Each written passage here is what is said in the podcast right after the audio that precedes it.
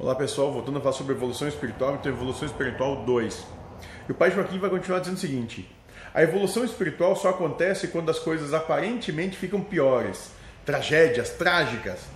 Pois aí vocês procuram Deus. Senão vocês esquecem-se dele, vocês ainda vão ter que se desiludir com os humanos, porque vocês ainda não acham, porque vocês ainda acham a vida humana boa.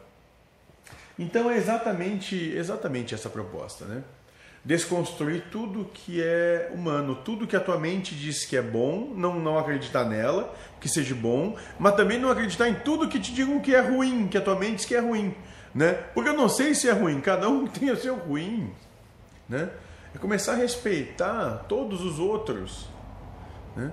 E começar a ver que aquilo que me parece bom, eu não sei se é bom mesmo é o que é nesse momento, é o que eu tenho para hoje. Vamos lá. E se o que eu estou vivendo hum, é, me é sugerido como ruim, não sei se é ruim. Não sei mesmo. É viver o que eu tenho para hoje. Muitas vezes é aquilo.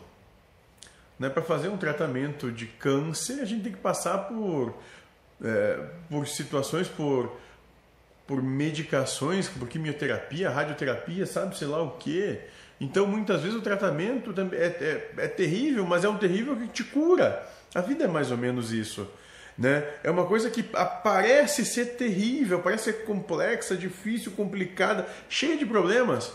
Mas quando, quando a coisa passa, e passa porque tudo passa, a gente começa a ter essa percepção, nós vamos chamar isso aqui de lucidez, de que não é tão complicado assim.